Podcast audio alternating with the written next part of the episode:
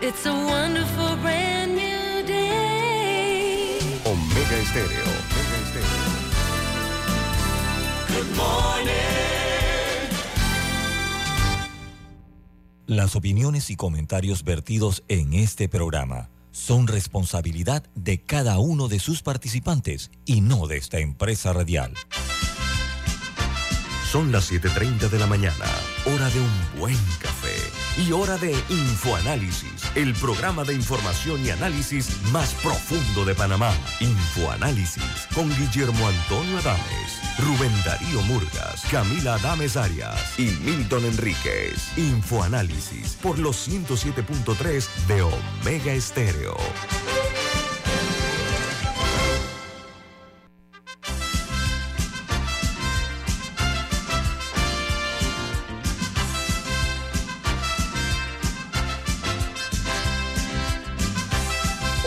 Buen día, bienvenidos.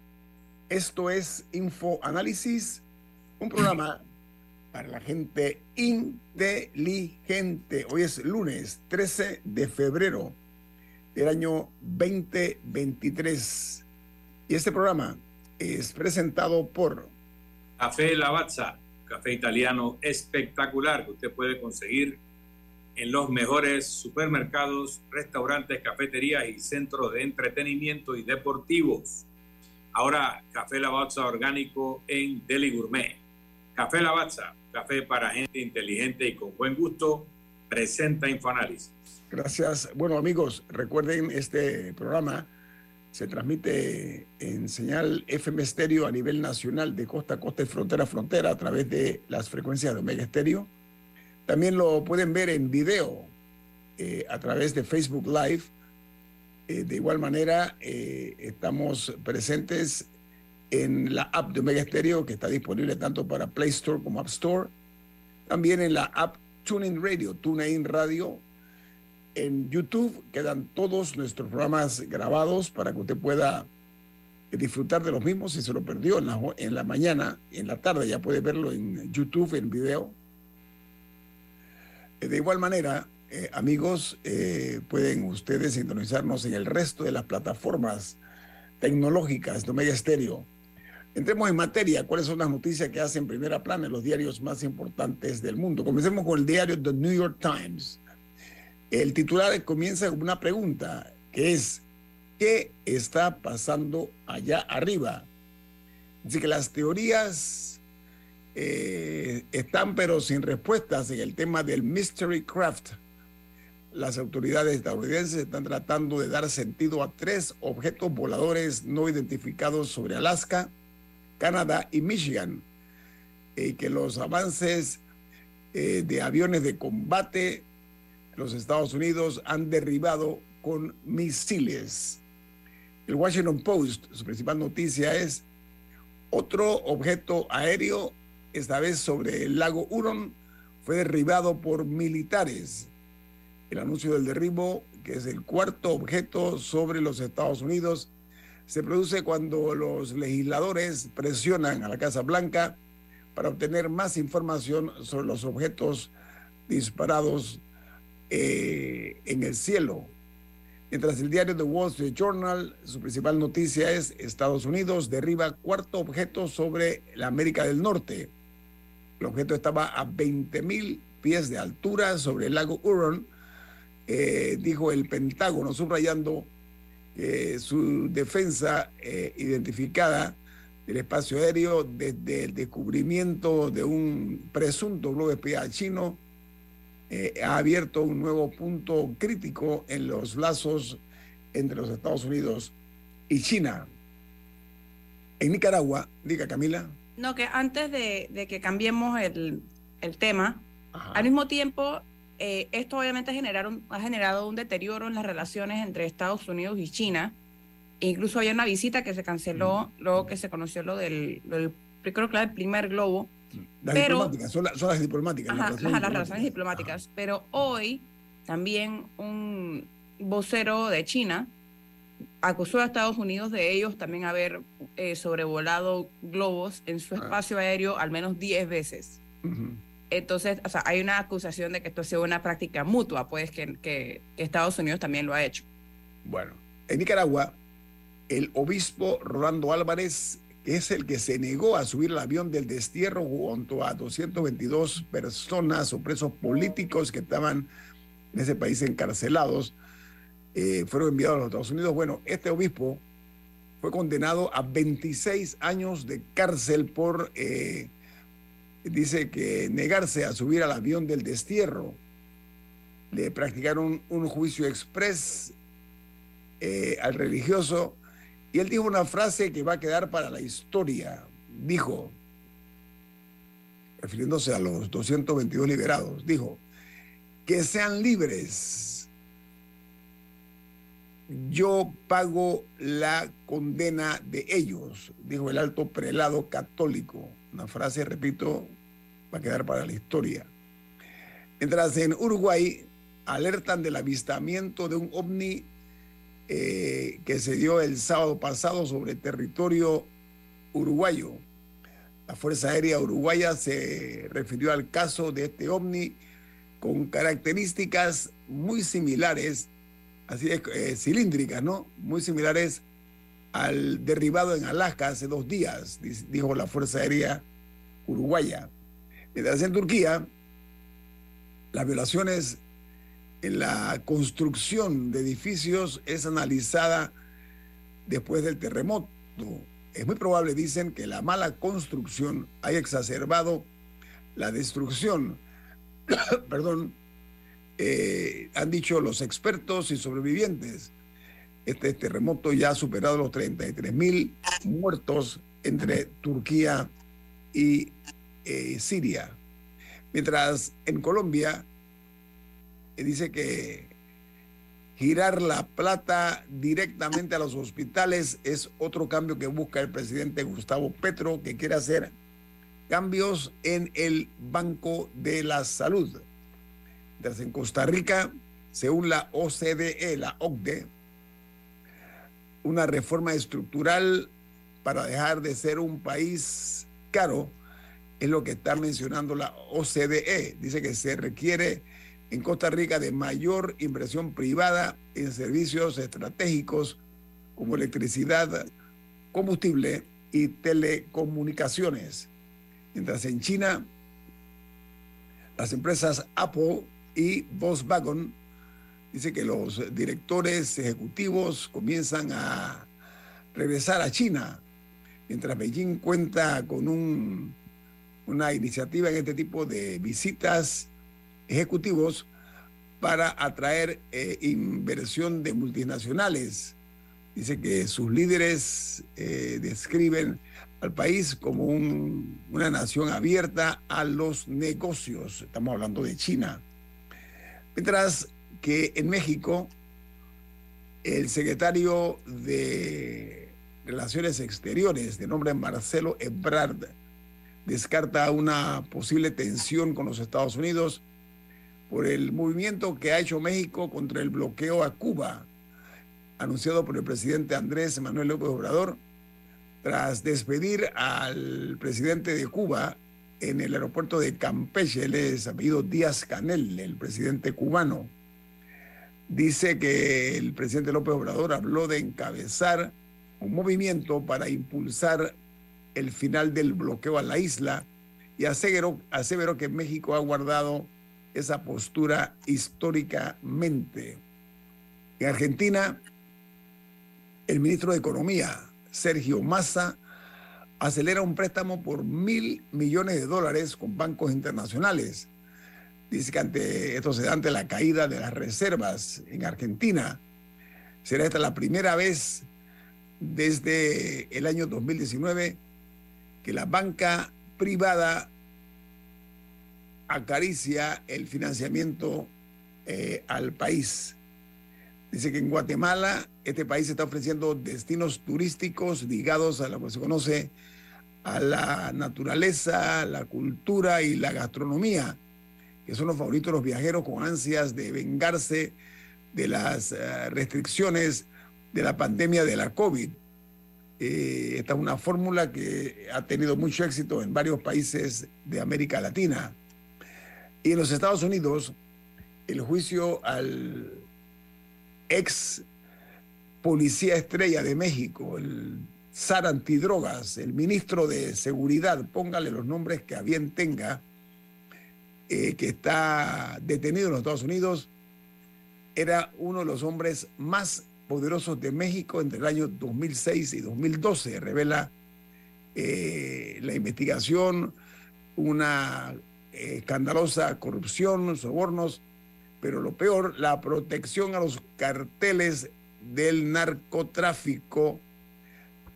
Y esta ha sido una situación que se ha presentado porque está dejando al descubierto al poder del narco en México. Eh, hay un exfiscal que declaró acusando a García Luna y al expresidente Felipe Calderón de ordenar proteger a El Chapo Guzmán, este ex jefe policial eh, que realmente era el ministro de Seguridad, oído García Luna, se le reveló que tiene propiedades entre los Estados Unidos y México por 770 millones de dólares, una serie de apartamentos de lujo en la Florida y en otras ciudades en México. Tiene una mansión que no se puede justificar con el salario que este hombre ganó entre el año 2006 y eh, que él estuvo, como dije, en el poder 2006 y 2012. Fue el sexenio del expresidente Calderón, Felipe Calderón, que también está siendo señalado como el asociado de García Luna en esta movida. En México no fue castigado, en México pasó con colores, eh, flying colors, le dicen en inglés, ¿no?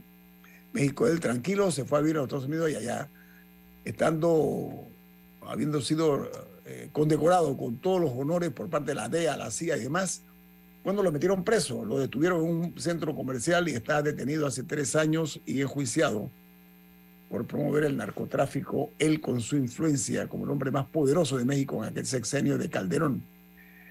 En eh, otra noticia de primera plana, eh, se genera en Perú, porque la señora Keiko Fujimori eh, descarta su candidatura presidencial en virtud de un eventual adelanto de las elecciones. El partido de la señora Fujimori, la bancada de su partido, eh, está a favor de que se adelanten las elecciones. A mi juicio, eso es una mentirita blanca, ¿no? En su debido momento, ella dice, no, no, yo no quiero, pero las hordas de mi partido me exigen que cumpla con la patria. Yo me imagino que la señora no va a desperdiciar la oportunidad de sacar a su padre que está preso. Y la única manera es siendo presidenta. No ha tenido, no ha encontrado la fórmula de liberar a su padre detenido hace años por crímenes de lesa humanidad en Perú.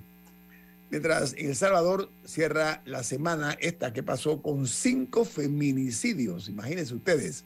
En dos de los casos, las autoridades investigan quiénes fueron los asesinos, pero las otras tres mujeres fueron asesinadas por sus parejas o exparejas. Esto es un exabrupto. Cinco mujeres asesinadas entre el sábado y el domingo, este que pasó. Mientras en Chile, en una encuesta de CADEM, dice que el 68% de los chilenos cree que el gobierno no tomó decisiones en forma oportuna para enfrentar los feroces incendios forestales. En tanto, un eh, 94% dice que estos siniestros son provocados y un 63% de los encuestados por CADEM dice que detrás de esto hay grupos terroristas, se están diciendo algunos chilenos. Aquí termino con las notas internacionales. Viene más aquí en Info Análisis. Este es un programa para la gente inteligente.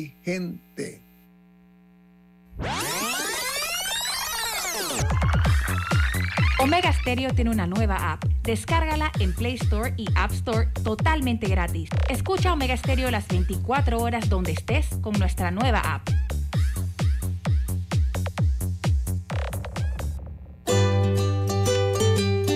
En la vida hay momentos en que todos vamos a necesitar de un apoyo adicional. Para cualquier situación, hay formas de hacer más cómodo y placentero nuestro diario vivir. Sea cual sea su necesidad, En Hogar y Salud los apoyamos haciéndole la vida más fácil, porque contamos con la experiencia necesaria para recomendarle lo que usted necesite. Recuerde, Hogar y Salud les hace la vida más fácil. Atención, amigos de Veraguas, ya abrimos nuestra nueva sucursal en Boulevard Santiago. Estamos abiertos en todas nuestras sucursales del país y le hacemos su entrega de forma gratuita en Panamá Centro. Para mayor información, puede consultar en Instagram y Facebook. Llena de elegancia tu hogar con muebles y accesorios de Tempo Design, diseño y estilo en muebles modernos, minimalistas y de alta calidad. Visítanos en Obarrio, diagonal al santuario o cotiza al 6240-7332. Tempo Design, 13 años diseñando momentos. Ya viene InfoAnálisis, el programa para gente inteligente como usted.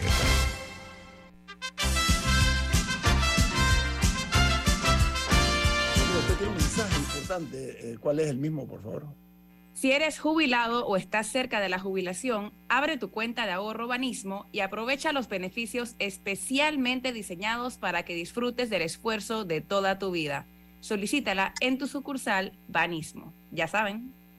Bueno, amigos de Infoanálisis, no hay manera o no hay modo de permanecer uno impermeable ante la desgracia, el dolor y la tragedia, pero sobre todo ante los niveles de criminalidad que en este país.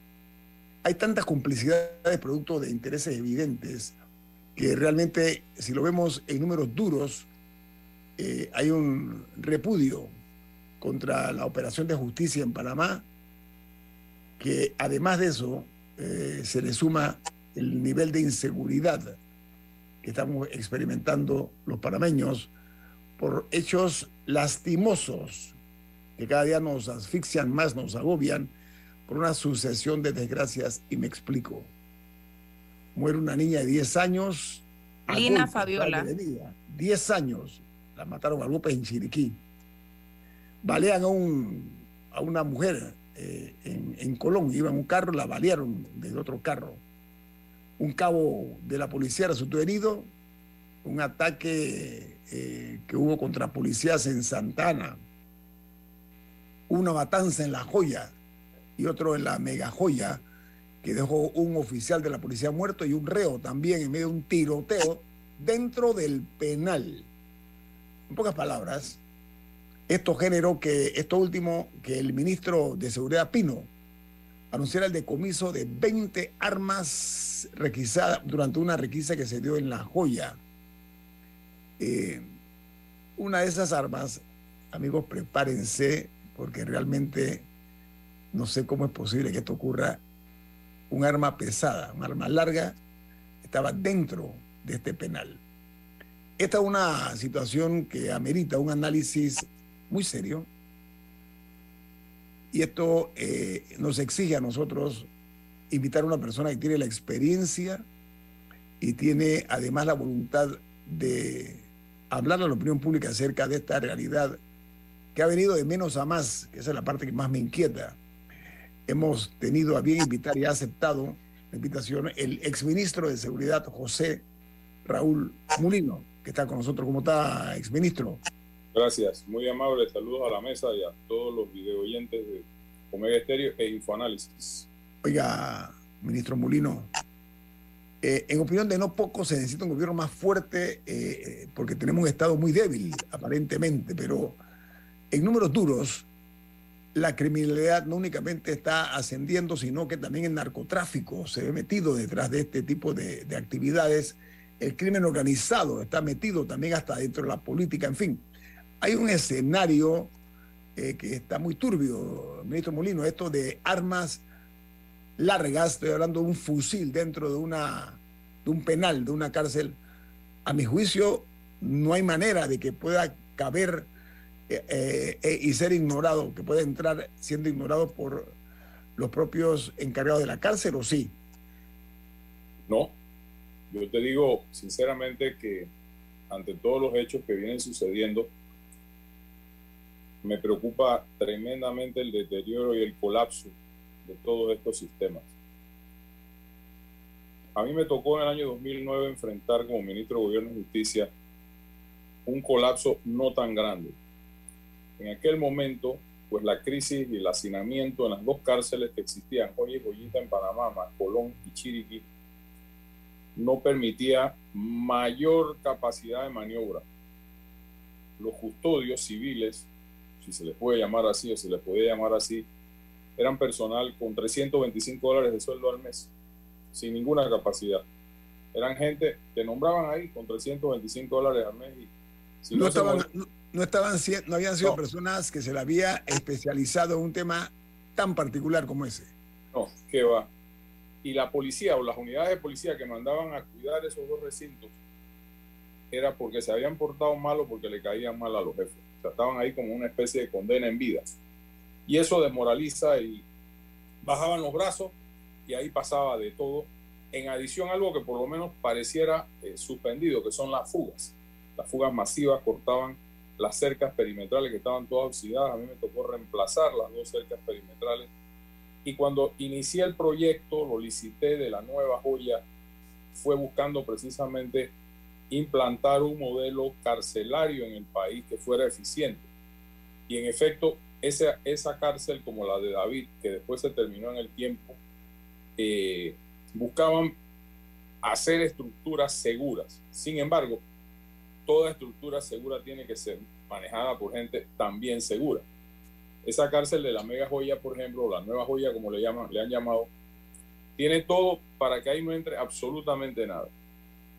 Hasta los carros tienen como los requisan por debajo, los carros que van a repartir comida, etcétera, los suministros, la logística de la cárcel. Los pabellones son aislados de baja, de media y de máxima seguridad, precisamente buscando la independencia de los grupos o de las personas que ahí están cumpliendo condena.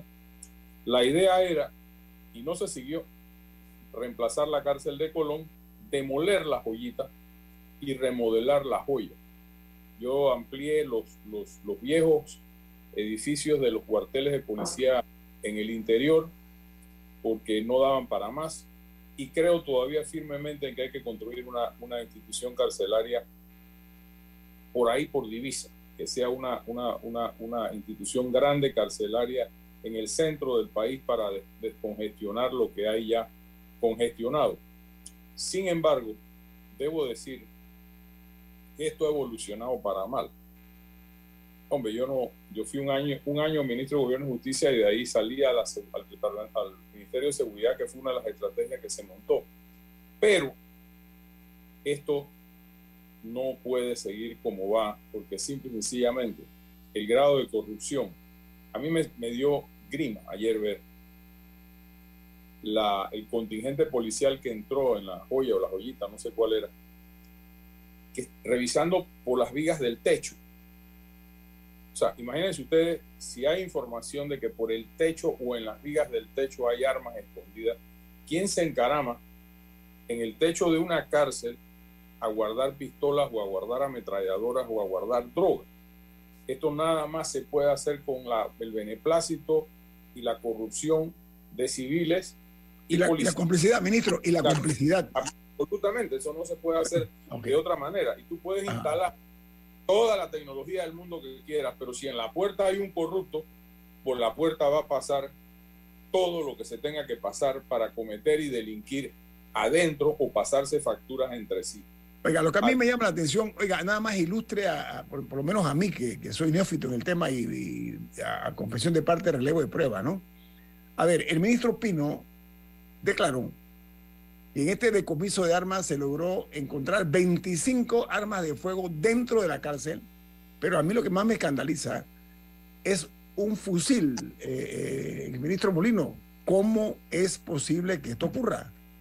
Es posible solamente con el concurso, la complacencia y la corrupción de quien cuida la puerta. El problema está en que si esto no se revisa, por ejemplo, yo creo que hemos llegado a un punto en donde hay que invertir no solamente en equipo y escáner y toda esta alaraca, que sí, está muy bien y, siempre he dicho que la tecnología es un gran soporte y supuestamente debía existir en esas cárceles todos esos equipos que no son nada nuevo. Pero yo creo que tenemos que implementar varias cosas. Yo creo que Panamá tiene que pasar una ley que crea un instituto penitenciario al modelo de Colombia, el IMPEC. El IMPEC es una fuerza de, custodia carcelaria una policía carcelaria con toda la autonomía, no consolida con la fuerza pública, porque la fuerza pública cuida afuera de las cárceles por ley, no adentro, para que tengamos aquí en Panamá un instituto carcelario como el IMPEC en Colombia, que maneja todo el sistema con su carrera policial penitenciaria, con la instrucción de custodio, con los mecanismos antimotines, cuando hay antimotines son de ahí, no de la policía, y toda, toda, todo el respaldo del gobierno nacional para poder que eso funcione. Eso es una aventura, sí pareciera una aventura, pero es un tema que va a tomar no un gobierno, a lo mejor va a tomar dos gobiernos o tres gobiernos perfeccionar un instituto de custodia penitenciario que sea civil, pero que a la vez tenga todas las herramientas, porque sinceramente, una policía de pito y tolete no puede controlar a un tipo con un R15 o con un AK-47 adentro de una... De una pero ¿cómo entran, ministro? Sí, pero el problema no es solamente que no los controlan, es que claramente los están ayudando. Eso. Y de hecho, o sea, que es una diferencia. Y ¿Cuántos de hecho, detenidos? ¿Cuántos de hecho, detenidos hay? ¿Cuál- de- de- de una Pero de hecho, cuando no nos hemos olvidado de la masacre que hubo en La Joya, o La Joyita, no recuerdo, eh, a finales de 2019, Sí, cómo no. que, que ocasionó la, la, la salida, porque hubo una renuncia y una no renuncia, eh, de dos ministros y que se supuestamente iba a haber, eso iba, había causado el inicio de una reforma, pero ya han pasado más de dos años, tres años y todavía no, yo no, no hemos visto mayores resultados de qué salió de esa masacre. Lo que voy a decir va a sonar, para variar, duro. Tenemos ministros que no mandan. Punto. Ministros que no mandan en entidades como seguridad y como gobierno, que son ahí parapetos, pero que no tienen el control efectivo. A mí en estos últimos días me ha llamado... Entonces, ¿quién manda? Perdón, perdón, perdón, perdón, Entonces, ¿quién manda si no manda el ministro? Esa es una buena pregunta. Debe, en principio debe mandar el presidente, pero es otro missing en action. Sin embargo, te digo algo, a mí me han llamado tres comisionados activos y me da mucha preocupación lo que me han dicho. No hay control ni hay estrategia de ningún tipo. No la hay. Entonces, una de las cosas que me dijeron ayer, que es importantísimo, tú no puedes poner a muchachos recién graduados o cabos como el desgraciadamente fallecido, sin ningún tipo de entrenamiento en lo que es cuidar cárceles, a estar ahí en una puerta o hacer rondas por fuera de la, de la, de la, de la cárcel. O quién sabe, a lo mejor el, el deterioro de la situación es tal que ya la policía está dentro de las cárceles violando la ley, porque no debiera ser así. Pero en ausencia de una fuerza policial exterior o coordinada con los custodios o los jefes de custodio del sistema penitenciario, etcétera, a lo mejor están ya los policías patrullando adentro de, la, de las cárceles. Eso no debiera ser así. Sin embargo, no hemos escuchado, yo no sé ni quién es el director del sistema penitenciario. Esa debió ser la primera cabeza en rodar aquí.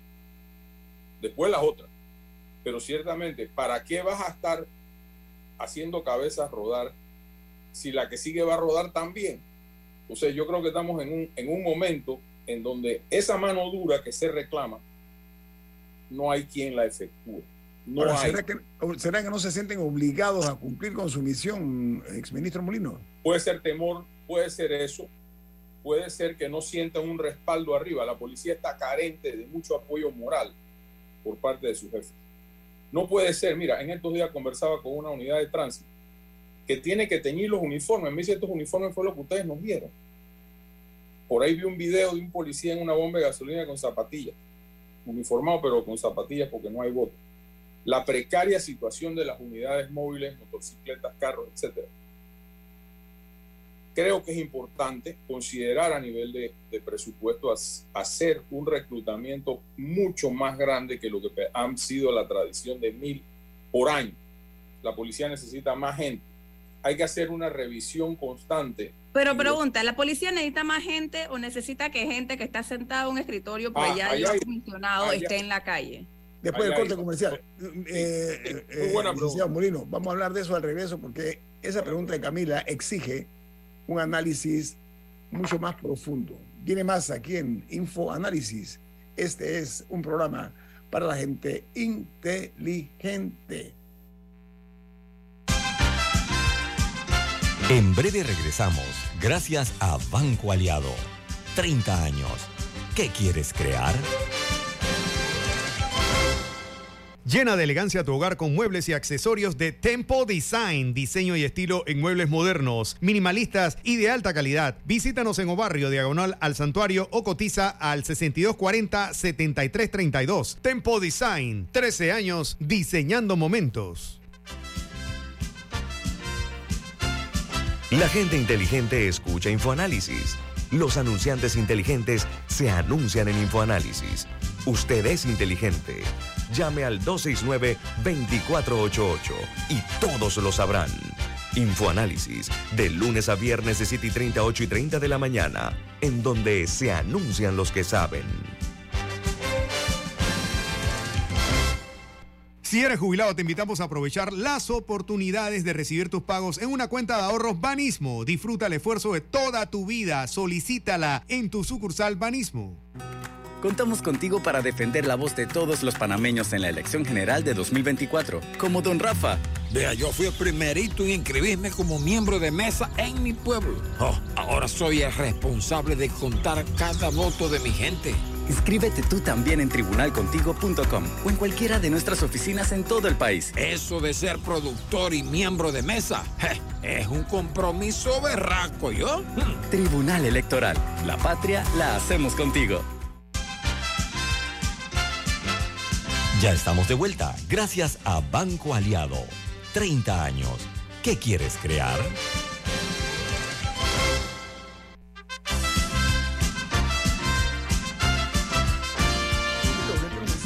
qué se trata? Así es. Banco Aliado cumple 30 años en el mercado y te invita a generar hasta 3% de interés con su cuenta Más Plus. Banco Aliado, 30 años. ¿Qué quieres crear? Amigos eh, de Infoanálisis, hay que dar una vuelta de tuerca. No, no, pero la, la- la pregunta, Venga, venga, porque se hablaba sobre si se necesitaban más unidades policiales y yo pregunté que por qué no agarrar a los que están en puestos administrativos porque han sido promovidos a subcomisionados y comisionados y que ellos sean los que vayan a la calle. Porque policías tenemos. Le comentaba en el paréntesis el- el- el- lo que yo hice con la asesoría de McKinsey. Se hizo un audito de personal, estación por estación, y en efecto se demostró, se comprobó que había un enorme porcentaje de policías activos trabajando administrativos en las distintas estaciones o subestaciones policiales, y eso se tuvo que revertir en un periodo de tiempo eh, no muy largo nombrando nueva gente o buscando personal jubilado que tuviera experiencia, pero el activo iba para la calle. El activo iba para la calle. Hay otro tema ahí que yo creo que es importantísimo. Yo no sé si se está haciendo, pero todo, y lo he dicho en este programa varias veces, todo funciona, todo, todo, todo miembro de la Policía Nacional tiene que ser poligrafiado por lo menos una vez al año. Y aquellos que están en O sea, puestos sometido al polígrafo. Sometido al polígrafo. Así es. Y aquellos que están sometidos a puestos grandes, importantes, en los penales, en dirección de droga, dirección de inteligencia, etcétera, cuidado que con más frecuencia. ¿Por qué? Porque ya es sabido la infiltración que tiene el narco. Entonces, tú me vas a decir a mí que un cabo cuyo salario es mil dólares no lo van a tentar para que voltee a ver por el otro lado con dos meses de salario en una cárcel, por ejemplo, o en un barrio, o en una calle. Eso es así, eso es así. A mí me sorprende muchísimo los cargamentos de droga que están agarrando. Y esa droga no entra al país porque sí. El fenómeno que estamos teniendo en los puertos, tú ves las, los miles de paquetes de droga que se están agarrando en los puertos. En mi tiempo no era tanto, en mi tiempo eran 100 kilos de vez en cuando en un contenedor. Hoy día son toneladas en los puertos. Y yo no veo que hay todavía a ningún funcionario, a ningún gerente, ni a ningún responsable de seguridad de los puertos que por lo menos el procurador le pregunte, oiga, venga acá, esto, ¿qué es lo que está pasando aquí? ¿Cómo llega esa droga a un contenedor? Entonces, eh, va a llegar el momento, va a llegar el momento y no nos quejemos cuando eso pase, que aquí nos van a imponer mayormente las cosas. ¿Entiendes? Entonces, no nos quejemos con, con alaracas nacionalistas cuando no estemos haciendo el trabajo y nos lo vengan a imponer. Nos lo van a venir a imponer los Estados Unidos, con dolor en mi alma lo digo, pero esa droga va para allá. Oiga, pero, y no eh, pueden estar oiga, eh, invirtiendo el dinero que se están invirtiendo en Panamá para que no tengamos, no, no sé, no es nada el, el, el, agarrar 150 toneladas al año. Es una barbaridad, una monstruosidad de dinero y de droga, ¿no?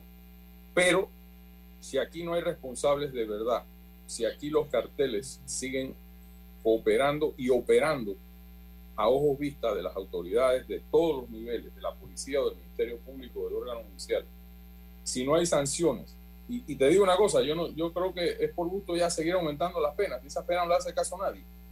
Entonces, en este tipo de delitos, tenemos que, que, que verdaderamente hacer un esfuerzo con liderazgo para, con liderazgo, mucho liderazgo y mucha fuerza. Poner un poquito los oídos sordos a veces en función de muchas quejas de organismos que están velando por los derechos humanos de los delincuentes y no por la gente decente. Ahora, ministro Molino, a ver, eh, tenemos una justicia reducida a una caricatura. Me da pena decirlo, por una parte. Por la otra, una justicia que es muda y miope. Mire usted el contexto en que lo estoy marcando. A ver, olvidemos por un momento nuestra realidad que nos está llevando como un canal seguro hacia lo que voy a mencionar. En México, ahora resulta que producto de una investigación de los Estados Unidos, de los Estados Unidos, que es lo que usted está diciendo, ¿no? Ante la falta de justicia en México, que un gigante en esta América sufrida, en México se supo de un ministro de Seguridad que favorecía un cartel en desmedro de otros. Esto es, ayudaban al Chapo Guzmán, de acuerdo a lo que se está diciendo en Nueva York, para que él pudiera pasar la droga y detenían eran, por una parte, a otros grupos eh, delincuenciales o carteles y también se dedicaban a el secuestro, entre otras cosas. En México no ocurrió nada. Hay señalamiento contra magistrados, procuradores, etcétera, que se hicieron de la vista gorda. Esto trajo como consecuencia lo que usted, el escenario que usted está planteando. Intervino los Estados Unidos y ahora resulta que sí hay justicia y que sí se está tratando ese tema. ¿Por qué nosotros no nos curamos en salud, eh, ministro eh, eh, Mulino? Dejemos a un lado, quitemos esa capa de, un nacionalismo que es utilizado por los más avivatos, ¿no?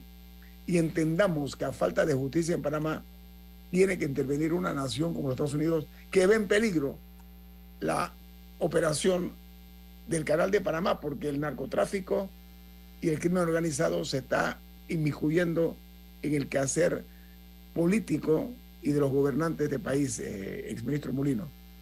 Yo coincido contigo y reitero, con dolor en mi alma, he lanzado esta idea, una idea nada más, pero no la tiro al aire porque se me ocurre hoy.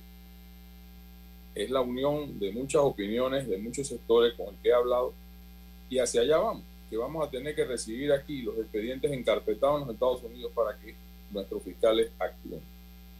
Y eso es muy doloroso. Eso es muy doloroso. ¿Por qué? Porque eso no, no habilita a nuestras autoridades a ser mejor. No las habilita, al contrario, las supedita, lo cual es más triste todavía. Es que hay tantas complicidades. Es que no hay cómo confiar. Entonces, claro. uno no puede en la rotación, tiene que haber una rotación integral de mandos de la Policía Nacional. Tú no puedes eternizar a la gente.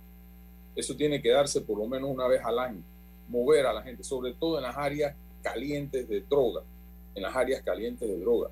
Viene una campaña política, lo vengo diciendo, el narcotráfico va a jugar su rol financiando candidatos. Y sale por ahí un magistrado del Tribunal Electoral quien dijo que ellos no tienen por qué meterse en eso ni ver los perfiles de los candidatos, que eso le corresponde a los partidos políticos. Los partidos ven votos, no van a hacer absolutamente nada para sanear los perfiles ni los eventuales candidatos a puestos de elección popular. No lo van a hacer. A mí no me van a echar cuenta. Ni yo voy a venir a un programa de esta altura a mentir. No lo van a hacer y no les importa. No les importa, lamentablemente. No les importa. Entonces, cuando empiecen las balaceras y cuando empiecen los problemas, no nos llore, no lloremos, no salgamos por ahí, ay, que la crisis, que la no crisis, que la... No, es que lo hemos, lo hemos producido nosotros mismos el sistema jurídico-político de este país está colapsado integralmente. Que no lo quiera ver, bueno, que se vaya a vivir, no sé, al Salvador, donde Bukele, que pareciera que está funcionando mejor. Oiga, ministro. Eh, pero, pero con una pregunta, Camila, tenemos un problema, ¿sabe cuál es, ministro Molino? Que tenemos una sociedad sumisa y que le interesa muy poco ese tipo de, temas. No, no les interesa del todo. Y ayer se lo comentaba un amigo. Lo peor es que los que más tienen que perder en términos económicos son los que menos les importa. Son los que menos les importa. Los que tienen canales de televisión, los que tienen periódicos, son los que menos les importa. Están es para otra cosa. Están es para otra cosa. Pero este es un país que se está tornando inseguro, muy inseguro. Y entonces, ¿qué queda? Andar armado. Vamos a tener que andar armados. Y vamos a tener que estar armados en nuestras casas para poder proteger lo nuestro. Porque si no hay otra, hay que proteger lo nuestro. Y, de, y, llegar a un estado de, de, de una población civil armada tampoco es lo ideal. Yo no creo que eso es lo ideal pero no va quedando otra que cuidamos, cuidémonos. Cada quien tendrá su arma o sus armas. Yo tengo las mías y, me cuido, tan sencillo como eso. Y sé dónde meterme y dónde no poder meterme. Pero la verdad es que es muy triste. Es muy triste porque el sistema entero se colapsó. Este país se perdió, mm. Se lo digo a la mesa. Este es un país que está a punto de perderse. Y yo no siento, yo no siento, lo digo eh, eh, siendo político, parte de un partido político, yo no siento voluntad de real cambio. No la veo, no la veo ni ninguna propuesta enfocada hacia la profundidad de la reforma del Estado, que es lo más importante que tenemos que hacer aquí. Camila. Que al final del día hemos concentrado un poco la, la discusión, y siento que en muchos casos es así, en el área de la represión o, o que los capturas, en qué, en qué cárcel los mete, bajo qué guardias, etcétera. Pero al final del día, parte de, no, gran parte de la responsabilidad la cargan otras entidades del Estado, no necesariamente el Ministerio de Seguridad, que también están absolutamente ausentes de muchas comunidades que se vuelven focos de criminalidad, en parte porque las pandillas son las que se vuelven, el, o sea, son las que terminan gobernando estas áreas eh, y son las que terminan eh, siendo los proveedores de cualquier cosa que necesite esa comunidad, eh, que les brindan hasta seguridad a, sus a los miembros de su propia comunidad. Entonces, no es, no es solamente un tema, siento que, la, siento que los otros factores suelen estar muy ausentes de la conversación. O sea, ¿por qué están todos estos jóvenes metidos en estas pandillas? ¿Quién, quién, quién no intervino a tiempo para antes de que antes de que termine, ese fuera su, su, su destino, por decirlo así. Claramente hay, hay otros actores que van fallando en el camino. La seguridad es un tema. O sea, en, áreas de prevención y en áreas de resocialización. La, la seguridad, los problemas inherentes a la seguridad y su, y su corrección es un tema políticamente impopular. Yo lo reconozco a mí nunca me importó ser el último en las encuestas porque yo no tenía ningún tipo de aspiraciones políticas.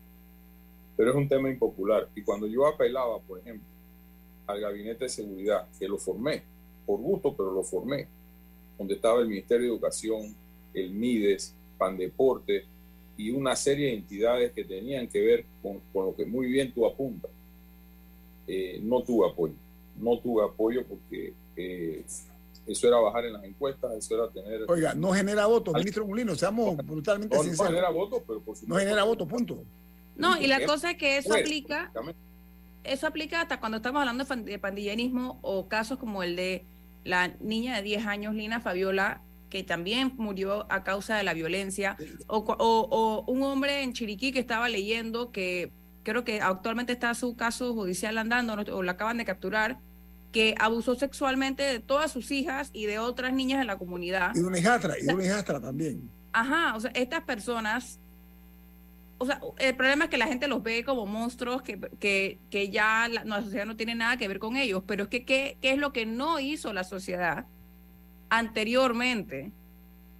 Y que para, para, para no prevenir que estas cosas se dieran. Yo creo que sí es una conversación, que el problema es que es, es más fácil y más popular y, y a la gente la hace sentir mejor enfocarse en cómo vamos a castigar a esta persona. Sí, claro, claro. En vez de, en vez de que, que, que, en cómo fallamos en el camino y qué vamos a hacer para que no haya otro de estos.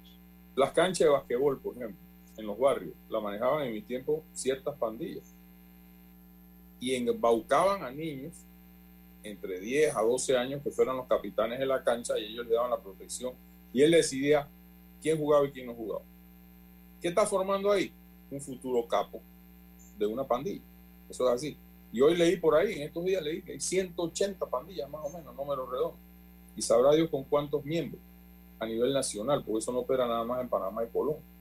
Entonces nosotros tenemos provincias o ciudades como Colón o como el área de San Miguelito que prácticamente viven en un estado de guerra. Y se va a tener que tomar decisiones muy duras, ¿ah? decisiones muy duras a nivel ciudadano en esos lugares.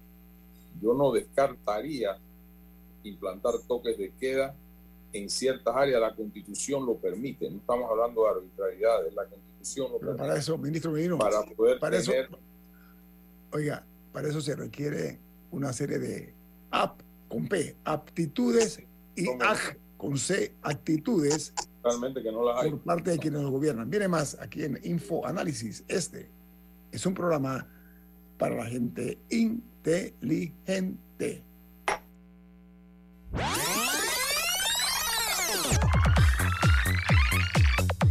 Omega Stereo tiene una nueva app. Descárgala en Play Store y App Store totalmente gratis. Escucha Omega Stereo las 24 horas donde estés con nuestra aplicación 100% renovada.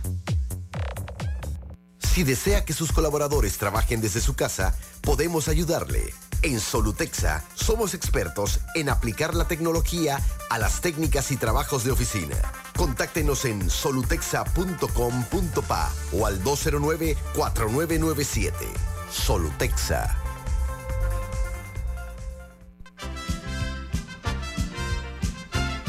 La gente inteligente escucha InfoAnálisis. Los anunciantes inteligentes se anuncian en InfoAnálisis.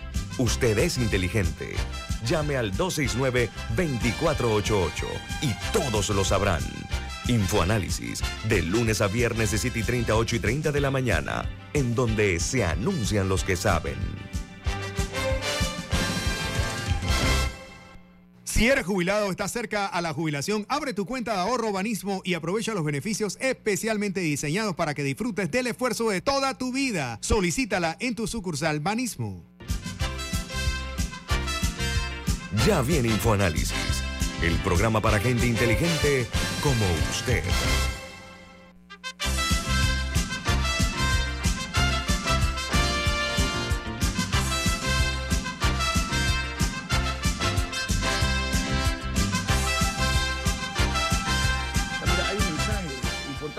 Trata, por favor? Recibe tu jubilación en una cuenta de ahorros Banismo y disfruta el esfuerzo de toda tu vida con beneficios diseñados especialmente para ti. Ábrela ya en tu sucursal Banismo más cercana. Oiga, ministro Mulino, José Raúl Mulino, gracias por estar con nosotros esta mañana. A ver, se dice mucho, y acá se hasta el cansancio, que el futuro de nuestros hijos y del país está en riesgo por el aumento desmesurado de dos cosas. El obsceno nivel de corrupción que hay en el país y por la otra la inseguridad que sigue inflamando el tejido social de Panamá. Pero hay una buena noticia. El ministro de Seguridad, después de haber anunciado el decomiso de 20 armas de fuego dentro del penal de La Joya, una requisa que se hizo, se anuncia que va a haber una inversión de 25 millones de dólares para eh, la instalación de un sistema de seguridad eh, de video como respuesta, como reacción a lo ocurrido recientemente. Una buena decisión, eh, ministro Molino, ¿no? Hombre, siempre que tú apoyes la gestión humana de la policía o de custodio con tecnología, bienvenido sea. Yo introduje el sistema biométrico nacional en las cárceles, que es la- las huellas digitales de todos los delincuentes, precisamente para tener un banco de datos poderlo compartir entre países. Eso fue muy útil. A lo mejor no lo siguieron, pero se invierte. El problema no es solamente comprar 25 millones en cámaras y en escáner y un montón, sino una palabra que es ausente de todos los gobiernos, mantenimiento. Cuando las cosas se comienzan a dañar, las comienzan a tirar en un potrero. Y hasta ahí llegaron los escáneres y hasta ahí llegaron las cámaras y hasta ahí llegaron, por ejemplo, el pago de licencia, la licencia esta que tú tienes que pagar anualmente por, por, por estos servicios de internet o de, de, de, de- oye, la tecnología, pues. Tú tienes que hacer pagos grandes todos los años para mantener el servicio activo. Donde no pagas uno, te lo conectan. Y se olvidó ese, ese, ese, ese equipo que tienes para solventar problemas de actividad.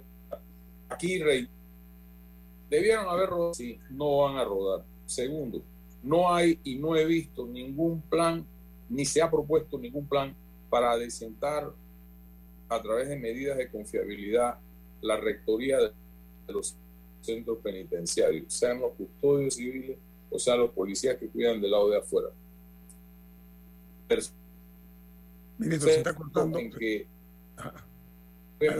y estoy seguro que nos ayudaría con eso. Una legislación. Tenemos problemas técnicos. Trabajar una legislación, una legislación importante para crear un IMPEC aquí en Panamá. ¿Sí?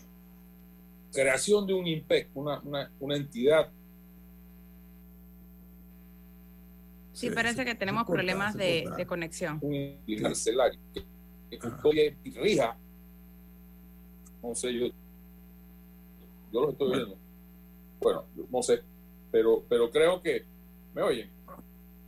Ya, ahora sí me parece que mejoró. Sí, creo que se mejoró, había problemas técnicos. Diga. Yo creo que y ya no, no, no, no veo que eso se va a hacer en el año que le queda de gobierno, menos de un año. Cuando Ministro, me da mucha, me da mucha pena. Nadie toma ninguna decisión más nunca. Ministro Molino, tiene problemas pero, Pero tendrá que... Oiga, lamentablemente ministro tiene problemas con su internet.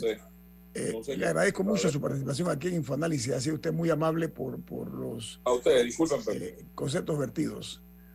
Que tenga buen día, José Gracias Hasta luego. Gran abrazo. Bueno, ministro eh, José Raúl Mulino estuvo aquí con nosotros esta mañana. El problema, eh, a mi juicio, es que hay que ser en esto transparente, ¿no? La narcopolítica ha diezmado a las autoridades de otros países como México. Eso es una realidad inobjetable. Hay décadas que se viene denunciando ese crecimiento desmesurado del narcotráfico en la narcopolítica no hicieron nada y ahora, como decía el exministro Molino, eh, los Estados Unidos ha tenido que intervenir para eh, lograr que los peces gordos por lo menos se revelen nombres de quiénes son. Pero aquí en Panamá a mí me inquieta bastante el hecho de la impunidad, no únicamente a nivel de estos delincuentes eh, que se dedican al, al menudeo de drogas o lo que lo hacen en gran escala, porque es cierto lo que dice Molino, aquí ahora se habla de toneladas de droga, así como se habla de miles de millones de dólares en corrupción. Ahora el otro término de moda es toneladas de droga incautadas en Panamá. Falta que se hagan rigurosas auditorías en todos los proyectos del Estado para tratar de minimizar el latrocinio de los fondos del Estado por una parte y por la otra, tomar medidas muy duras contra las personas que se dedican a la criminalidad y a la lo que es la venta tanto al menudeo como la venta a gran escala de las drogas. Incluso ahí leí que estaban haciendo, que iban a hacer, no sé si ya está en proceso, eh, una encuesta sobre consumo de, droga entre jóvenes porque tienen información que hay eh, niños, porque ni siquiera las de María jóvenes todavía, niños consumiendo droga desde los 8 años, lo cual sería muy preocupante. A esa edad, por supuesto, o sea, no, no, todavía su sistema neurológico no está totalmente formado y, y, esas, o sea, y el consumo de este tipo de sustancias seguro tiene repercusiones para su desarrollo. Mira, cuando yo leo eh, en los medios. aparte, aparte de las cosas que antes tienen que hacer para tener acceso a las drogas a esa edad. Pero mira, eh, a mí me preocupa también el hecho de que, eh, conforme a los, las opiniones de, no pocos ciudadanos que escriben los periódicos y que opinan en los medios y demás, en la etapa democrática panameña, en la reciente estoy hablando, varios partidos y varios políticos han sido involucrados en narcopolítica incluso por haber realizado supuestamente donaciones a ciertas campañas políticas. Eso está ahí. Pero como tenemos una justicia miope, sorda, muda, esto queda en impunidad. De ahí la importancia de que haya certeza del castigo.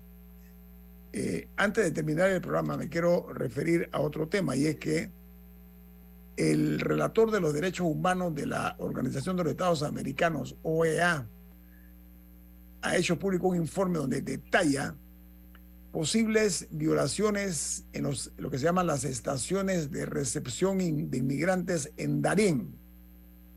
Hay acusaciones muy serias eh, por parte de funcionarios del Servicio Nacional de, contra funcionarios del Servicio Nacional de Migración de Panamá y contra autoridades del Servicio Nacional de Fronteras, el SENAFRONT, que de acuerdo a este informe de la OEA habrían solicitado intercambios sexuales a mujeres y a niñas en una comunidad que se llama San Vicente, en Darién, para, de acuerdo a estos intercambios eh, de favores sexuales, permitirles montarse en autobuses que la llevarían después a la frontera con Costa Rica. Ese señalamiento hecho por la OEA, no vengan con el cuento ahora de que eso es una conspiración contra el país. No.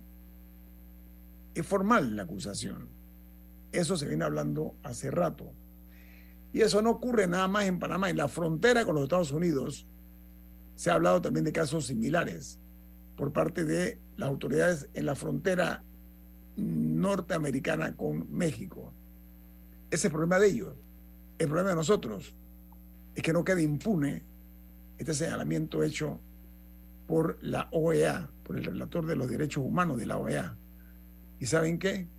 Si la impunidad logra una vez más imponerse victoriosa, eso va a dejar nuevamente en entredicho nuestra condición de país que respeta los derechos humanos, que hace respetar sus leyes y sobre todo que hay certeza de castigo. No puede ser que estas personas que arriesgan sus vidas a través del Darién, cuando llegan a este centro de recepción, son humilladas, son vejadas, ¿ok? Por estos personajes que han sido señalados por el relator de los, de los derechos humanos de la OEA. Son funcionarios, repito, de la Dirección Nacional de Inmigración y unidades del Sena Front. No vengan con el cuento de que eso es una falacia de parte de la OEA. Son testimonios que han recogido ellos de las personas que han sido víctimas de este tipo de excesos. Gracias por acompañarnos esta mañana. Viene Álvaro Alvarado con su programa Sin Rodeos aquí en Omega Estéreo. ¿Quién despide Infoanálisis, Milton? Nos vamos, pero lo hacemos disfrutando una deliciosa taza del café Lavazza. Pide tu Lavazza en supermercados, restaurantes, cafeterías, centros de entretenimiento y deportivos. Ahora Café Lavazza orgánico en Deli Gourmet. Café Lavazza, café para gente inteligente y con buen gusto. Despide Infoanálisis. Ha finalizado el Infoanálisis de hoy. Continúe con la mejor franja informativa matutina aquí en Omega Estéreo 107.3, Cadena Nacional.